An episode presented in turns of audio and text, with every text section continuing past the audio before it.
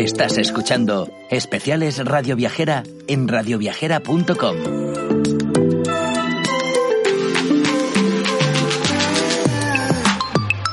Del 11 al 14 de junio tendrá lugar On Viaje, la primera feria virtual de viajes en España.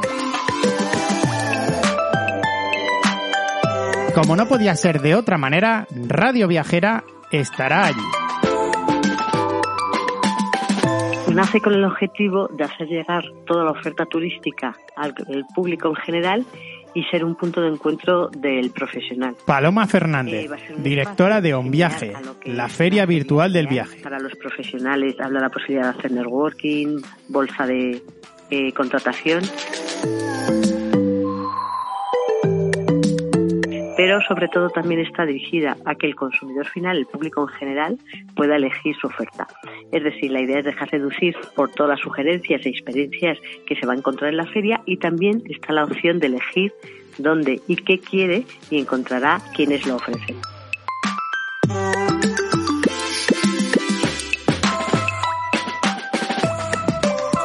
Una feria con realidad virtual y espacio 3D. Pues las personas cuando se registran eh, pasan a un espacio en el que se convierten en un avatar. Ahí eligen cómo van a querer ir identificados, ¿no? Si con chaqueta, camisa, de qué color, el pelo, bueno, ahí te defines como avatar. Y luego entras en la feria. Al entrar en la feria te encuentras un espacio levantado en 3D. Entonces tú eres un avatar que se va moviendo por la feria y te puedes encontrar con otro. Entonces, cuando te encuentres con otra persona, puedes hablar con ella, intercambiar lo que necesites, pero la conversación es de voz y tal y como eh, hablarás con una persona si estuvieras hablando por teléfono. va a estar la conversación directa, pero existe la posibilidad de chat.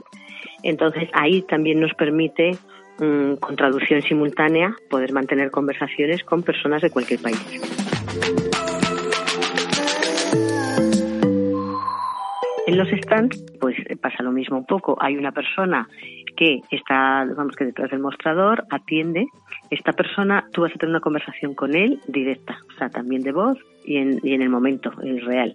Pero luego el stand tendrá distintos puntos en los que puedes interactuar, como puede ser la descarga de un folleto, el visionado de vídeo, el acceso a la web, incluso dejar tu tarjeta de visita o pedir una cita.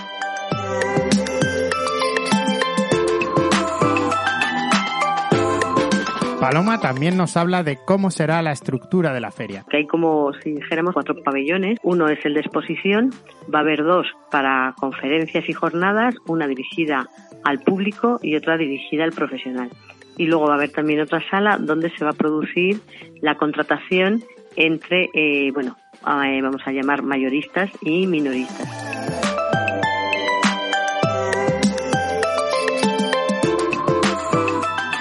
Conferencias sobre turismo sostenible, también va a haber conferencias en torno al mundo de la bicicleta. Y también eh, estamos desarrollando pues del Camino de Santiago, incluso eh, distintos expositores van a presentar sus productos en el ámbito del público en general y en el ámbito del profesional.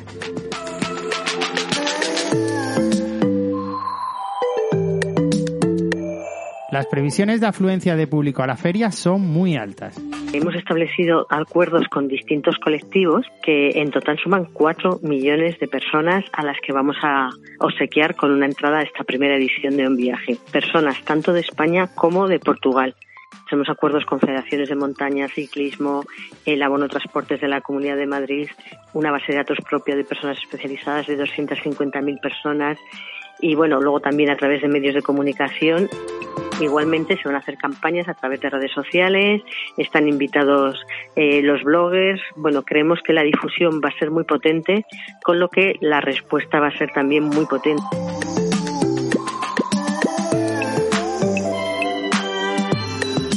Un viaje va a tener un factor diferencial. Será la primera feria abierta 24 horas. Cada uno puede verla desde donde esté, desde su casa, quizás estemos hablando del soporte muy sostenible.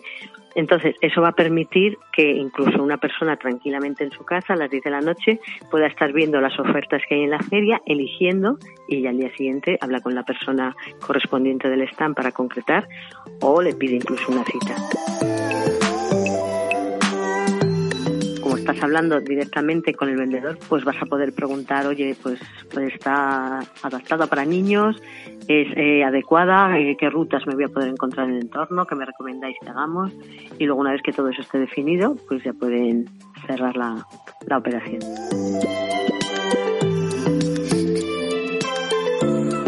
En resumen, como nos ha dicho Paloma, una feria orientada al particular y también al profesional. Al ser informático, el soporte te permite eh, hacer convivir las dos acciones porque eh, cada uno tiene su, su espacio. Por ejemplo, el público solo accede a la feria y a las jornadas dirigidos a ellos para que pueda eh, elegir, incluso contratar eh, donde quiere o, o, qué va a querer hacer en sus, en sus momentos de escapadas, vacaciones, más cortas, más y luego el profesional va a poder acceder a todo. Aparte de cumplir los mismos requisitos que compre una feria eh, tradicional, es decir, salvo el vernos directamente, tiene una serie de ventajas, eh, evitar traslados, evitar eh, hoteles, gastos, incluso para el expositor también tener que montar todo el gasto que se genera en todo ello. Y luego hay una parte muy importante que es lo que permite la informática. Cada visitante profesional va a tener acceso y mediante un botón va a poder pedirle los datos de los profesionales que están en la feria. Igualmente, para el expositor también tiene una ventaja. Cualquier persona que haya pasado por su stand o haya interactuado en cualquiera de los recursos que tiene el stand, eh, vamos a facilitar también los datos de todas esas personas. Un formato que desde Radio Viajera estamos convencidos de que ha llegado para quedar. Bueno, diríamos que es 100% sostenible.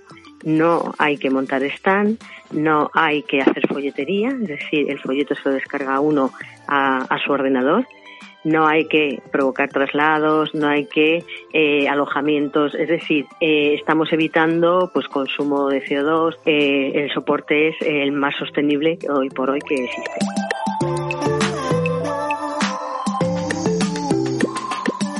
Recuerda, estas son las fechas. La primera de las de cuatro ediciones que vamos a celebrar a lo largo del año se va a celebrar en el mes de junio del 11 al 14. Todos aquellos que quieran exponer tienen de fecha límite hasta el 27 de mayo para poder ser expositor. Para visitar la feria, eh, evidentemente se puede entrar cualquiera de los días que está la feria, se habilitarán antes las entradas para acceder y los profesionales para la contratación, para la, la, bolsa de contratación, es decir, el workshop, tienen de plazo hasta el 31 de mayo también para reservar su cita.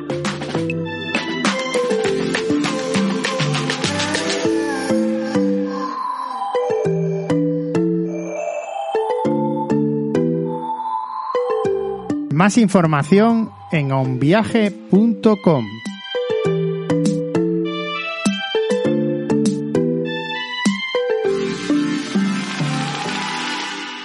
Recuerda que puedes escuchar nuestros podcasts en las principales plataformas de audio, ebooks, iTunes, Spotify, Google Podcast y muchas más.